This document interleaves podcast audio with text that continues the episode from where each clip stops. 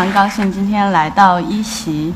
我在想，我应该用一个什么样的心态，就什么样的状态，是像跟朋友聊天呢，还是像做一个汇报来讲这呃几十分钟的内容？后来我想，啊，今年对我来说其实非常的重要，啊，今年我三十岁。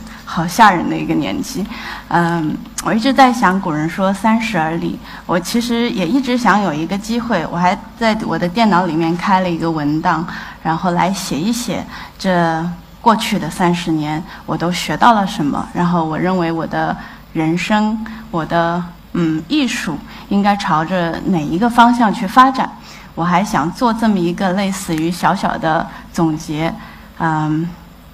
我我想这大概是摩羯座的通病吧，就要不做个总结的话，都觉得这个往前走不知道该如何呃迈开脚步。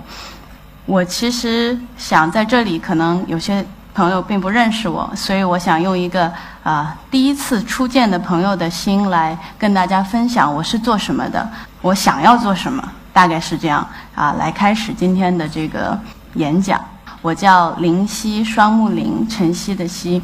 啊，总的来说，我介绍自己的时候呢，我会说我是一个手艺人，因为我是画画的，以及呢，我是个手艺人的老师，嗯，以及呢，我是一个妈妈，我非常爱我的儿子，而且他教给我很多。我想这三个题目，这三个词非常准确的能够形容我的状态。大家看到这张画了吗？手上架着鹦鹉，然后手上戴着这只手戴着扳指，穿着一身中式的褂子，然后穿了双布鞋。这是我的一个在两年前的一个自画像。我觉得它非常好的说明了我内心向往的一种状态。我就是挺爱玩的，所有好玩的事情都会令我觉得嗯很向往，很愿意啊全情投入的去做。曾经有朋友问我，他说你。他说：“我去听过你们宣统的宣统教室的课程，或者了解过一些。他我我觉得你这样的存在很神奇啊，就是你好盲目啊。就是他说你说出来的这些话，比如说什么有愿心无目的。他说其实有点。他说你说听上去还可以。他说换一个人讲呢，就觉得好好奇怪，跟这个我们今天生活的这个这个世界好不搭调的样子。后来想想也对，其实呢。”我自己觉得我是一个还比较盲目的人。我想我打开那个文档的时候，我有个很深的体会，就是我其实走每一步的时候都没有想很远，就是我只是我只是觉得我喜欢，然后我就去做了，就有一点像现在这个光，它打在我的面前，我看不太清楚周围的环境，但是这一束光非常的吸引我，让我可以往前走。所以我的画也是这样，总是会有老师说你应该画成这样，应该画成那样。在念书的时候，从小到大都是总是会有很多的意见，但是最后那个令我决定我的方向的那个，永远是我心中的这一束光啊。这些呢是一些文房的小小器物，我最喜欢的有佛手，有这个小虫子，有这个架笔的笔山。啊，有书本，有香炉。我通常都是对着实物画，因为我很享受在画室里面泡杯茶，然后对着一个漂亮的东西，然后我一笔一笔的去去揣摩。其实我想跟歌者、跟做音乐的人也很像，就是你是在跟自己的内在对话，去找到一个合适的声音、合适的调子，嗯，来表达这些你认为美好的东西。这是我喜欢的小胖鸟。这个我最喜欢最右面那只绿色的，因为它最胖，它看上去吃的最好。我们今天的这个题目叫做“无用之美”，我就想起来，我第一次听到“无用”这个词呢，大概是在小时候读《红楼梦》。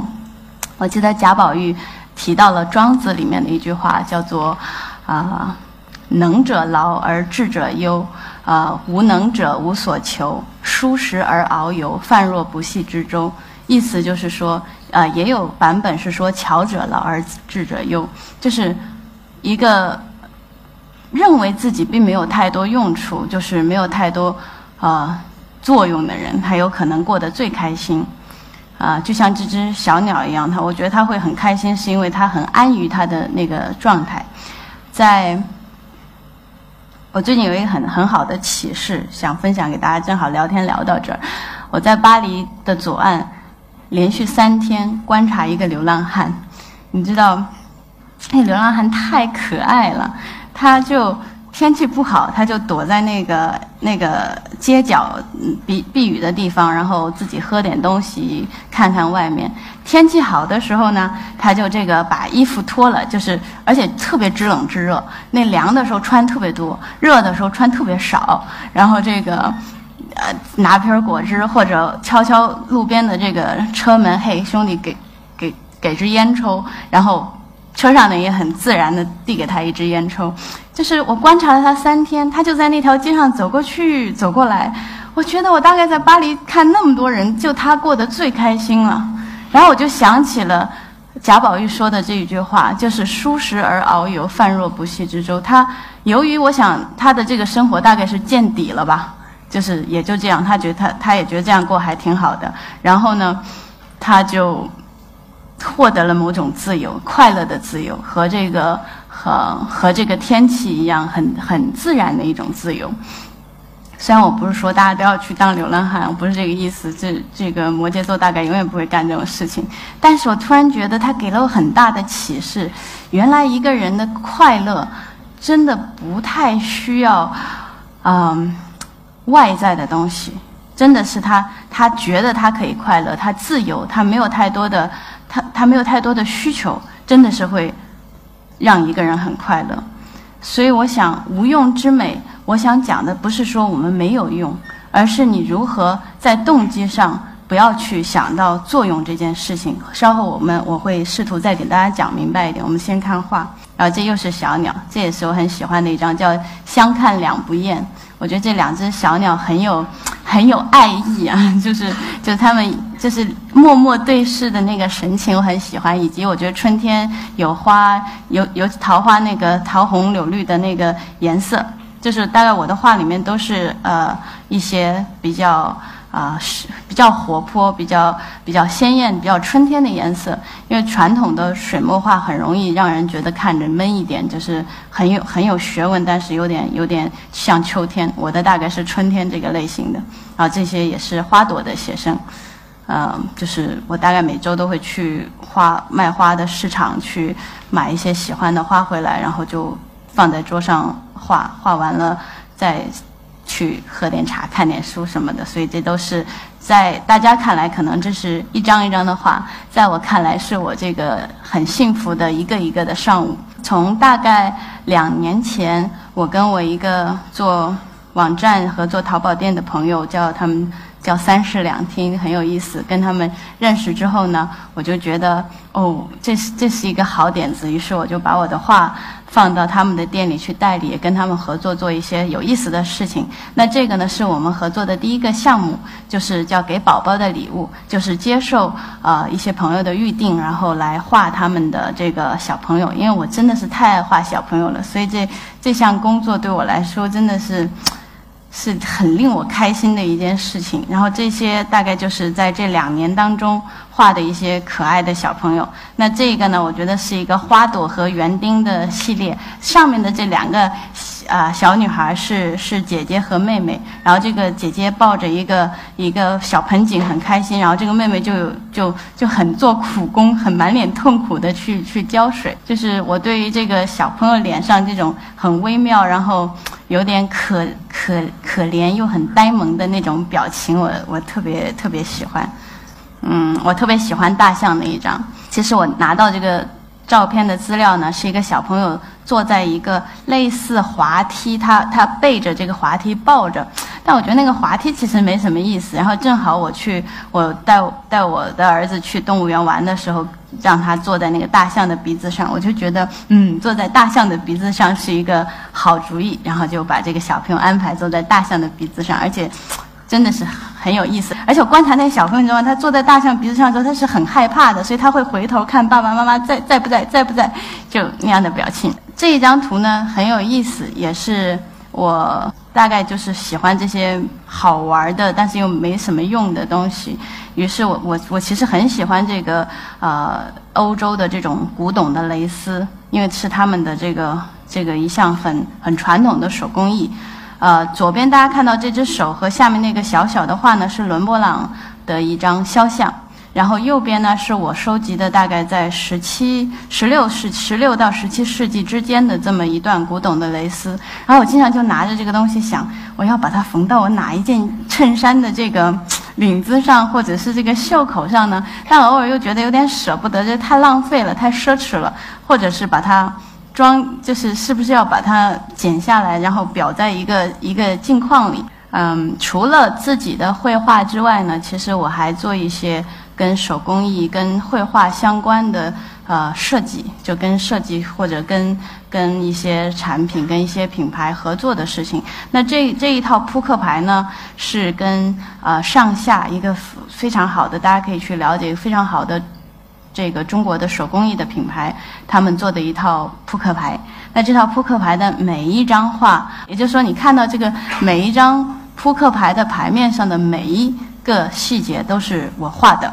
然后装在一个紫檀的小盒子里面。我记得这套扑克牌发布的时候呢，我到了上海，在在上下的店里，我们做了一些活动，大概是请了魔术师，然后请了这个，做了一个小小的赌局，但是没有没有没有筹码，我们就是用那个普洱茶的小茶砖来做筹码。然后我人生第一次赌博。然后拿着我自己画的扑克牌，我突然发现，诶，拿这个扑克牌赌博的时候，竟然有一种很风雅的感觉哦。因为你看，你看到的都是太湖石、这个麒麟兽、这个蟠桃，然后这个这个漂亮的小鸟，就是你会发现，一个同样一件事情，它换了一个呃优雅的方式，或者换了一个样子的时候，竟然感受是如此的不同。我我觉得我很幸运，而且我那天。赌运真，他们说新手赌运都很好。我赢了，大概就是我那个回北京的时候，我这整个手提袋里面都是一袋子普洱茶砖。这是一个我工作了将近两年的一个项目，是跟是给宾利的汽车设计内饰。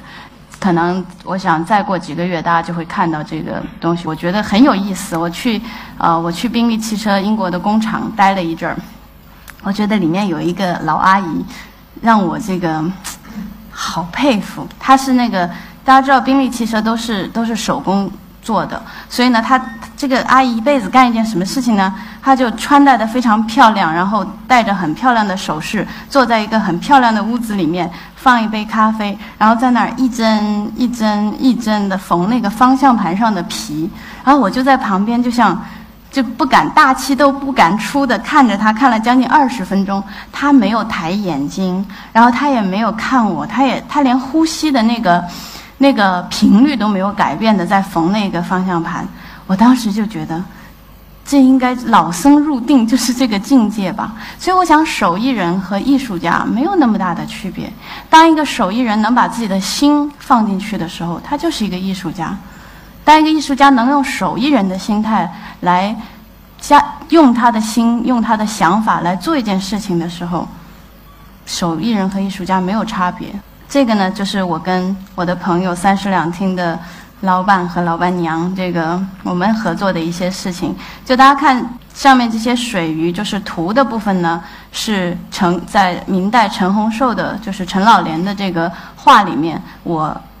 找出来的一些灵感，因为陈洪硕我觉得是一个晚明很很了不起的美学家，他把这种这种精致的文人气的生活审美放到他的画里，他画的那些器物，我觉得如果能够在我们今天的生活中能够实现，能够变成我。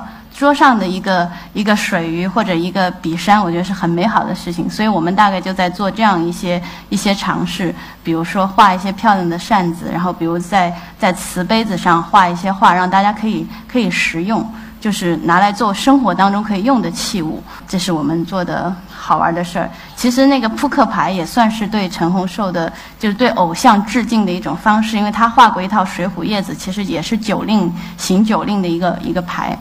嗯，所以我画了扑克牌。就刚刚以上讲的是我生活中的第一件事情，就是我手艺人的部分。那么我现在跟大家讲第二个部分，就是我是手艺人的老师的这个部分。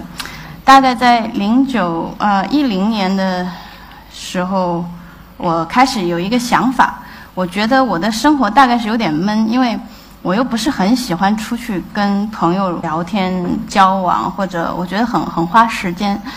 嗯，我天天都自己一个人在我的画室里面，不是看书，就唯一还有还有点出门的，就去，因为我学习中医，我要去。去我的我的老师的那个出诊的时候，我要去跟诊，要去帮着抄方啊什么，大概就这么一件事情。我好像是规律的跟人人际在交往，跟就是有一个呼吸的平衡。我就觉得我应该找一件事情，既让我不觉得是，嗯，是一个有人际交往的负担的这个这样这样一件事情，但是呢，我又能规律的看到人，然后跟他们这个分享。这样一个点子呢，我其实想了好多好多的办法，我觉得好像都不太好，因为最后好像都会变成一种某种社交、某种人际交往。但有一天，我突然想，我说怎么样才能够每到中秋的时候有人跟我一起吃月饼、看菊花，然后每到春节的时候有人跟我一起这个写春联儿，或者或者听昆曲什么的，就这些我觉得好玩的事情。怎么样才才能找到志同道合的人呢？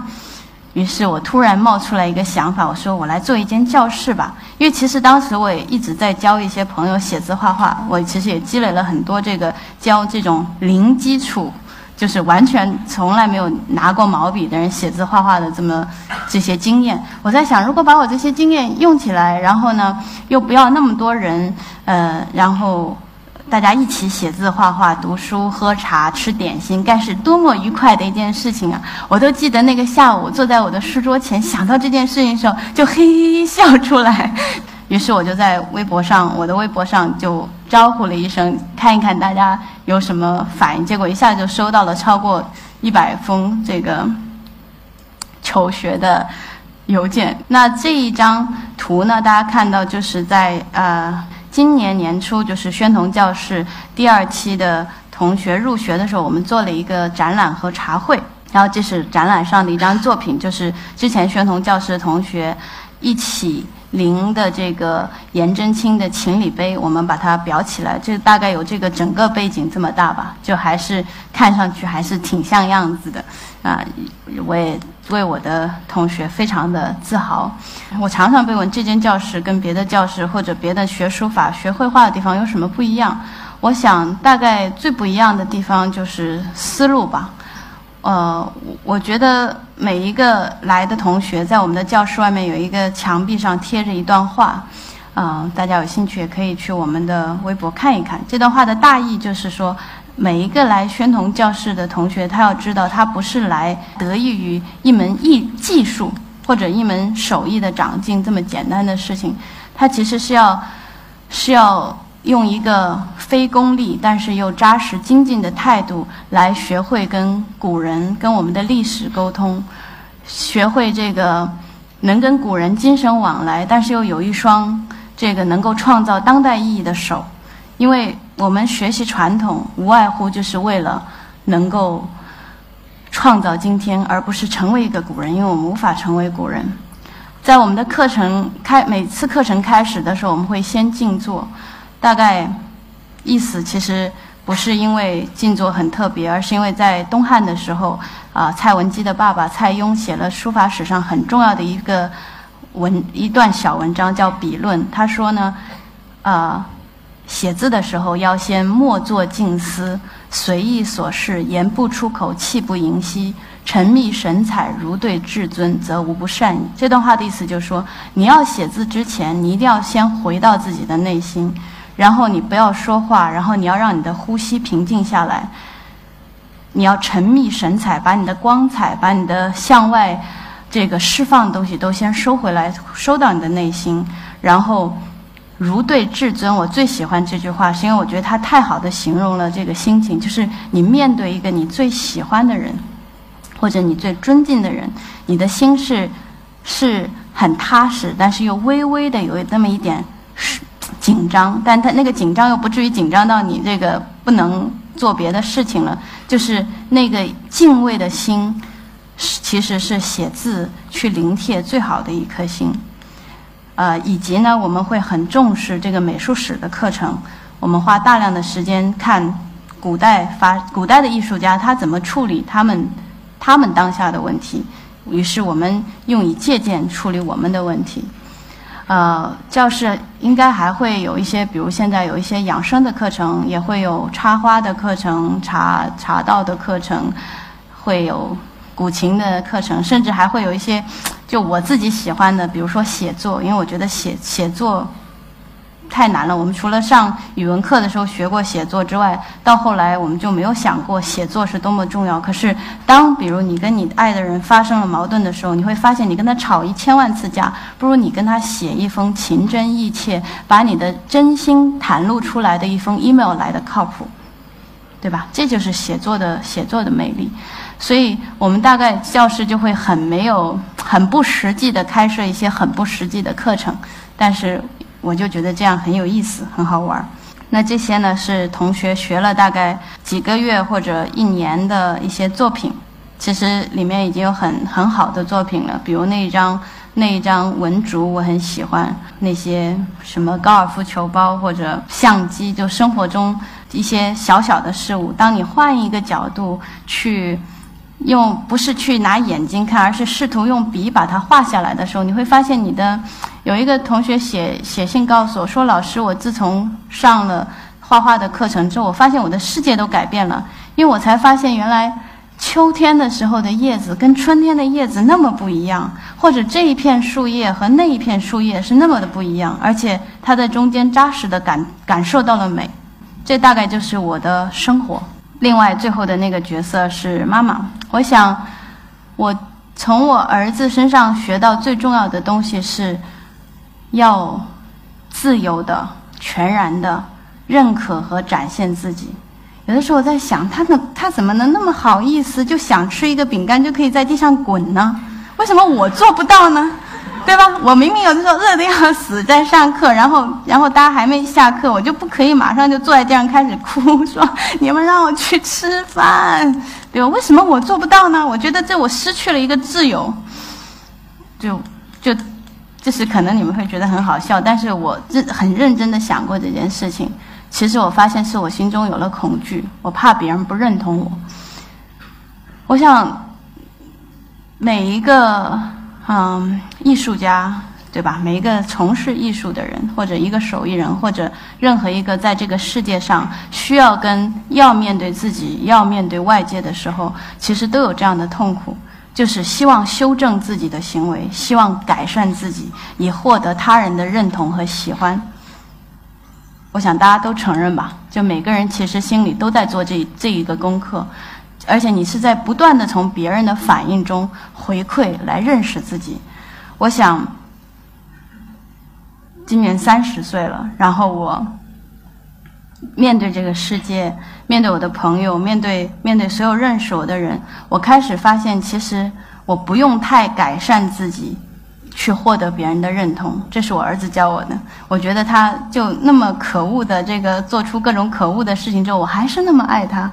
我相信爱的本质其实就是这样的：你需要成为你自己，而不是一个改善的自己。那首先你是要自己认同自己。因此，我们要回到今天的这个主题。我们说无用到底是怎么来的？我们可以说一说用嘛。大家可以想一下，用菜再简单不过了。用就是说做一个行为，你作用于一个对象，然后产生一个结果，是吗？就是这就是用的意思。也就是说。在一个有用的世界里呢，隐含着目的，隐含着得。有目的就会有得失，有成功和失败，就会有就会有纠结。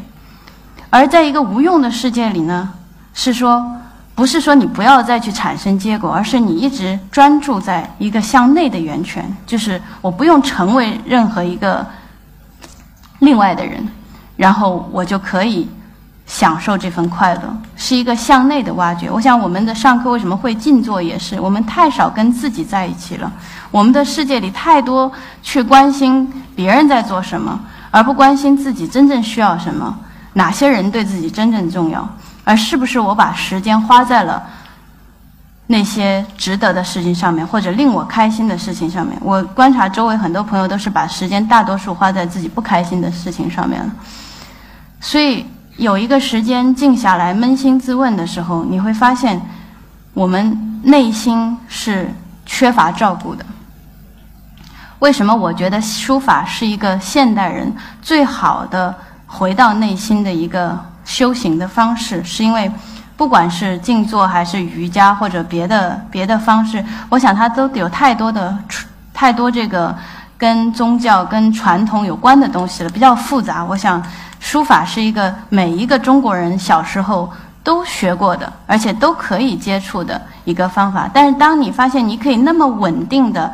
控制好那个软塌塌的这个毛，然后让它写出漂亮的笔画的时候，你必定已经控制，或者说已经非常好的适应了你的心灵。你的心一定非常的专注，你才做得好这一件事。所以无用的根本不是说没有用，而是说你有一个不向外求的源泉在你的内心。然后第二个。问题呢，就是说，用在古代，或者说在古代哲学的领域，它通常跟另外一个概念在一起，就是体，就是就是我们的古代哲学经常讨论这个世界的外面有没有一个抽象的道，或者叫做理存在，我也不知道，我也可能需要用很多很多的时间去去想这件事情，而它的这个变化，它的应用叫做用。这个道理很简单，就是说，天上的那个月亮和万千湖海中的月亮，是哪一个月亮是真的呢？其实每一个月亮都是真的。但是如果你愿意抬起头来看天上那个月亮的时候，你就会认清每一个水中的月亮。所以，那一个天上的月亮，其实就是我们的心和这个世界的。和我们的心和这个世界能够啊，古人说万物皆备于我的那个那个本体。我们静坐或者我们安安静静的把眼耳鼻舌身意把外在的感官收摄起来的时候，你都会发现那个本体的存在。所以无用也是要求不要从从水里的月亮回到天上的月月亮，让这个心能够像镜子一样，能够映现这个大千万物。嗯。第三个呢，我想说的是，那什么是美呢？我们刚刚讲了用跟无用。那么美在古代的这个说文说文里面说美，逗号甘也，甘就是甘甜的甘，也就是说美是一种甜蜜的味道。我想大家都吃过甜的东西吧，或者大家应该都记得小时候第一次吃到糖的时候那种发自内心的幸福感吧？那个滋味，古人说就叫做美。所以在一本我很喜欢的书里面叫《瑜伽上师的最后十堂课》，他提到说，我们应该如何接近这个世界的真实呢？他说，你应该去品尝，用像尝一个东西那样的方式去体验、去品尝。如果你能感受到甜蜜，非常真切的一种甜蜜，那么它就是真实的，因此它也是美的。我想大家可以在站在这里或坐在这里回忆一下。你现在所处的，你正在为之努力的一些事情，它品尝起来真的是甜蜜的吗？我想我不知道答案，但是我有的时候警醒我自己，沉溺在一件不好的或者令我不开心的事情里面的时候，我就是这样用心品尝一下。当我觉得它甜蜜，我就去做；当我觉得它不甜蜜，我就停止。因为我们大概不会借由一个痛苦的过程或到达一个快乐的地方，你只能经由一个。快乐的过程到达一个快乐的地方，或者超越快乐的过程到达超越快乐的地方。嗯，美好其实，我周围有很多朋友，他们也会有的时候笑我说：“嗨，你就是站着说话不腰疼，命比较好，在干一些这个特别没有用，但是有那么多人觉得你好的事情。”但是我想，一切一切唯心造，我们的生活，我们所有的一切，其实都是都是你的选择来的。当你选择做一些你相信、你愿意选择去做一些令你自己开心或者对得起这唯一的一次人生的事情的话，我想人生很短。坐在这里的各位，我想有比我年长的人，应该很明白这个时间就是转瞬即逝的。而且我有个朋友跟我说，人生太短，短到你不能去搞砸。我就很担心我搞砸，所以我每次做决定的时候，我都如履薄冰、如临深渊的去品尝。我不是去，我不是去权衡利益，我是去品尝。品尝这件事情，在我的心里，在我的每一每一滴血液里，我能不能感受到甜蜜的味道？所以我想，宣统教室包括我的话，我想做的事情就是传达这样的一个想法，就是告诉大家，每个人都有自己心灵的舌头，你可以去尝尝到甜的时候，你就跟着它的指引去。嗯，所以美其实大概当然没有理论，没有历史，但是其实就像我儿子在院子里的。抱着在小区里，他看到漂亮阿姨就会笑得特别甜一样。我想这大概不是需要学习的。对美，其实就像你看到一排水果，然后你抓起一个看上去最熟最甜的拿起来咬，然后你说它好好吃，其实就是这么简单的一件事情。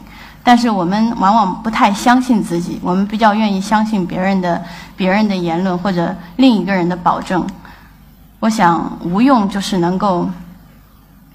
找到自己内在的这个丰沛的一个源泉，然后去真心的品尝生活、生命、人真实的味道，然后我们再由借由这样的一个艺术的方式来学习这个生命四季的生长收藏。然后来学习生命的秩序，学会尊重这些秩序。你看一个字，每一个字都有一个主笔，然后每每一排字放在一起的时候，你要给它一个非常合理的安排，它才会呈现出美的样子。这就是跟四季、跟花草，你看山川一样，它们中蕴含了美的道理。你学习和感受感受这些道理，然后把这些规律能够释放、运用在自己的生活和创作当中。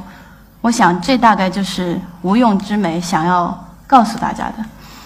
嗯，另外呢，我想，既然我们提到了无用之美，我想给大家一些建议，就是如何去体会这个。既然我说的这么这么甜蜜，对吧？这么好的一件事情，我想第一件事情，我建议大家在自己的床头放一本诗集，古代的诗。比如说，我很喜欢这个宋代的词，我就会在床头放一本词，或者。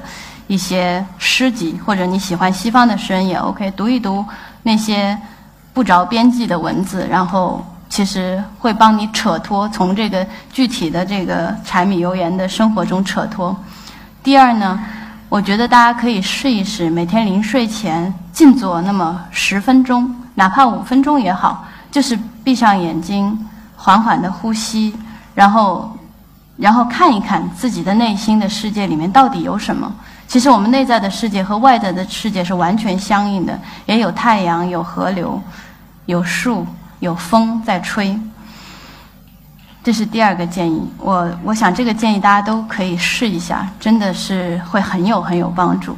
第三个建议呢，我希望大家把自己脑子里面有的那种不着边际的想法，就关于比如说你想人，这个取决于你的价值观，你觉得什么事情重要？